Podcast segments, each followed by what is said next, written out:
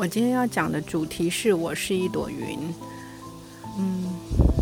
这个题目它本身也是很具有延展性，可能从国小二年级、三四五六都可以做，只是它的层次会有所不同。那我先从低年级开始述说。我相信我是一朵云这个题目并不难写，但是有时候议题难做。嗯，如果以二年级的孩子来说，我觉得游戏性是它最主要的主旨，所以呢，我会去买那个棉花，就是可以填充的棉花，我买了一大包。然后到了现场之后呢，我就会跟他们玩个小游戏，我就叫他们眼睛闭起来，然后听听鸟叫，感觉一下。呃，风吹的声音，然后问他说：“你有没有看过天上的云？”然后小朋友就会说：“有啊，风吹的时候它都可以跑很快。”然后我说：“你有没有想要去摸摸看云？”可是我都摸不到，因为云在天空好远好高哦。然后我说：“那老师现在要送你们一朵云，那你要想哦，假如你是一朵云，你会怎么样？”然后我要他们排成一个半圆形，坐在地上。其实我们可以先来玩一个云朵静心。然后老师就在中间点好了小蜡烛，让他们排着半圆圈。然后我把一朵一朵一小坨的棉花放在他手上，然后我要他闭着眼睛想，他耳朵听到的是蝉鸣鸟叫跟风声。我说现在一朵云飘到你的手上，然后你就变成那朵云。哇，他们就好兴奋，然后脸上就充满了笑容，然后眼睛还是不敢张开。然后我说：“你可以感觉这云的质感吗？”他说：“什么叫质感？就是摸起来的感觉。哦，软软的、蓬松的，好轻哦，好像风一吹它就会吹走。我不想要让它吹走。”然后我说：“那如果你是这朵云，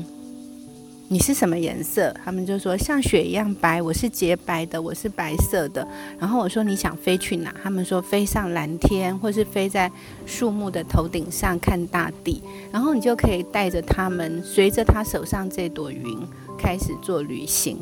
那我有时候还会带相对应的纸板，比如说蓝色的纸板，就是像蓝色的天空，然后小朋友就可以出来表演，就是他们的云可能现在飘到蓝色纸板，可能是蓝色的天空，然后呢，我们把蓝色天空想成大海，所以呢，云朵可能就变成了小鱼或者是船，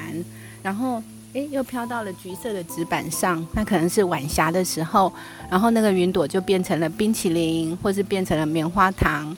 然后风一吹，它又变成魔术师，然后云的造型又变化，他们就可以玩得好开心。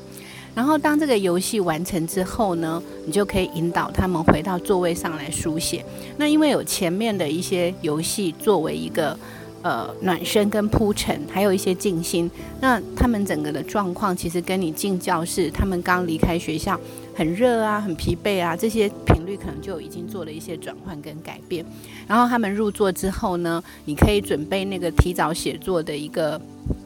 格式就是上半部可能是一个方框，可以让他画图。那有的小朋友会选择把他的云朵撕一小片贴上去，然后他在那个他就想象那个蓝格子就是天空，他就你就可以引导他把刚才的游戏放上来。第一段可能就是先描述，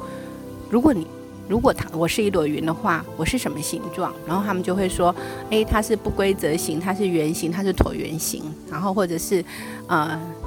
呃，它是水滴形都可以。然后呢，颜色他们通常会喜欢自己是洁白的云，然后摸起来的感觉呢，好感觉。然后你在天空心情如何呢？接着进入第二段，就是你引导他做游戏那一块，我们可以把蓝天放进来，就开始有很多的变化。那蓝天变成大海，又是另外一个变化。那最后可以是橙色的天空，那可能是晚霞。那可能云朵准备要睡觉了，他们会这样讲，或是云朵准备要去参加晚会了，因为他换上美丽的衣服。那有一次非常突出的一个 ending 是很有趣，就是一个小男孩啊，太皮了，他手好脏，所以最后啊，那个白云变成乌云，经过他的脏。就是他的手不断的搓揉之后，它变成脏脏的乌云。可是他也可以做成一个另外一个开放式的 ending。然后这小男孩就跟我说：“老师，我的白云变乌云了。”我说：“可以啊，那你的结尾要是什么？”他就说：“嗯，因为白云太顽皮了，在外面玩耍了一天，变成脏脏的小乌云。然后他快要哭了，因为他怕被妈妈处罚。然后呜呜呜，他哭了一声，他哭了一大声之后，嗯，只降了。”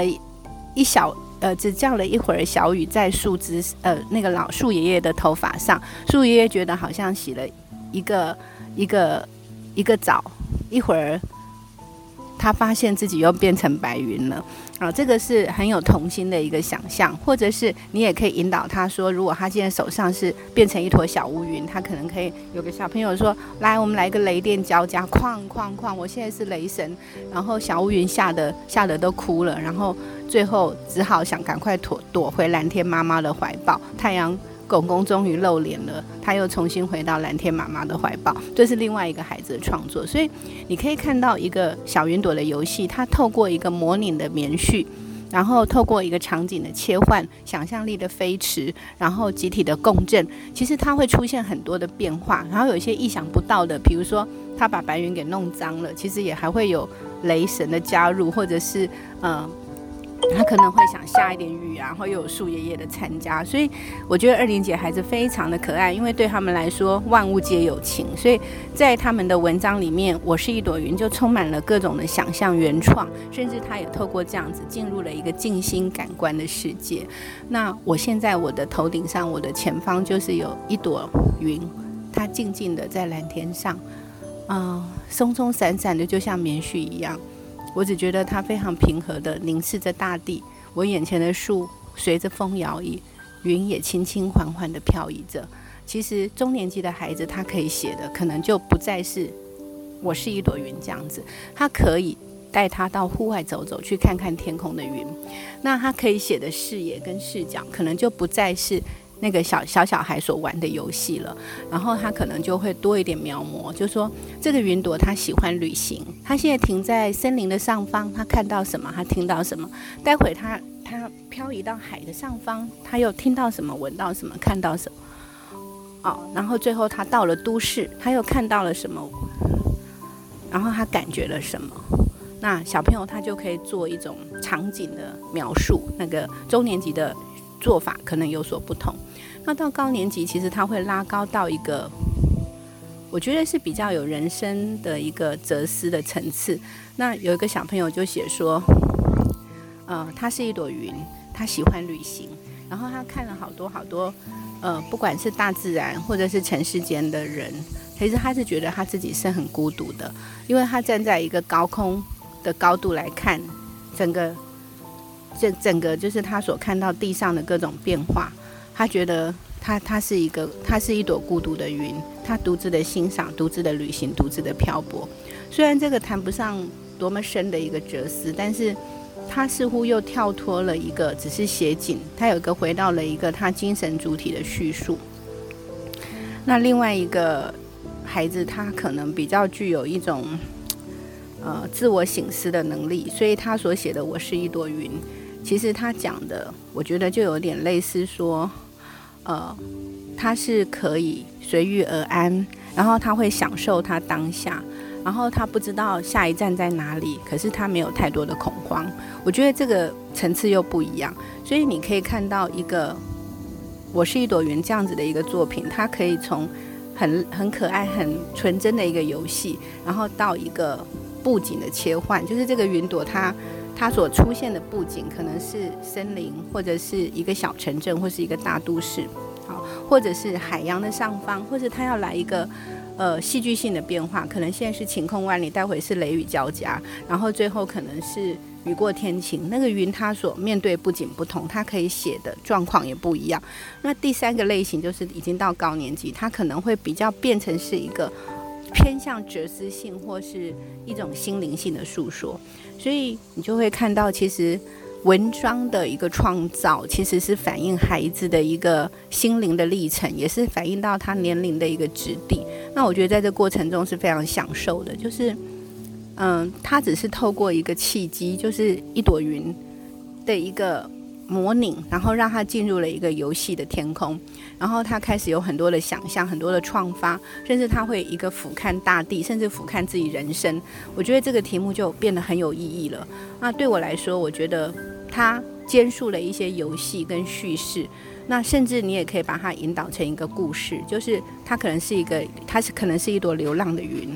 那这朵云，它喜欢孤独，那它常常一个人。到处漂泊。那其实这个又是可以变成另一种故事型的叙述。所以我觉得一个题目其实它的变化是可以随着老师他跟着孩子的。嗯，他当下的状况去调整模拟，哪时候可以做收，哪时候可以展开，那看孩子的能量变化去做适度的剪裁。那我相信这个题目就会充满了，就像云朵本身的特质，充满了变化性，充满了趣味，充满了可塑性。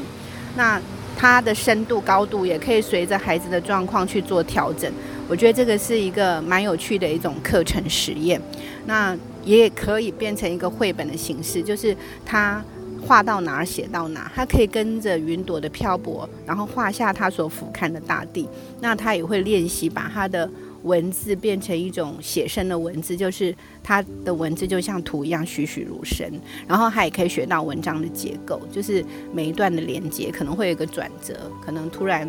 哦。来一个雷雨，然后转折雨过天晴，他又会学到变化。其实老师可以有很多的引导跟置入，让一个很简单的一个东西也可以变得如此的丰富。那我想这个教案其实跟我是一只鱼有点相像，就是它是具有延展性、可丰富性的，因为它可以含纳的东西非常的多，除了想象、联想。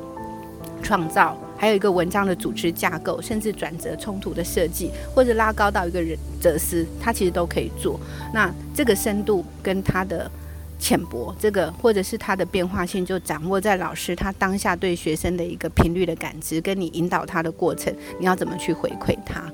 啊？我觉得这个是蛮有趣的。那如果可以，可以的话，我觉得他可以再变化成下一个单元，就是他把他所写过的《我是一朵云》的文章淬炼成短诗，其实也会很有趣。因为云它本身具有创发、跟联想、跟创意，它可以变成诗性的文字，那就会写得很好玩。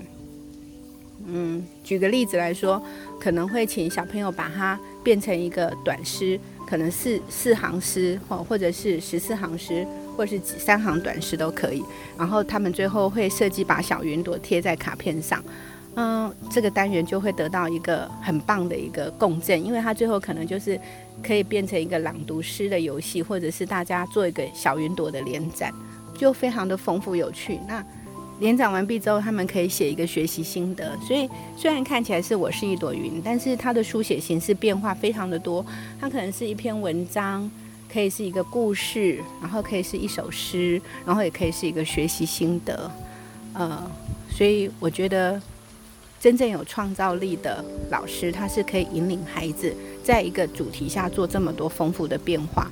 可以形塑出来的一个主题跟意象，甚至它可以延展性的教学是相对丰富的。那以上就是我是一朵云的分享，谢谢。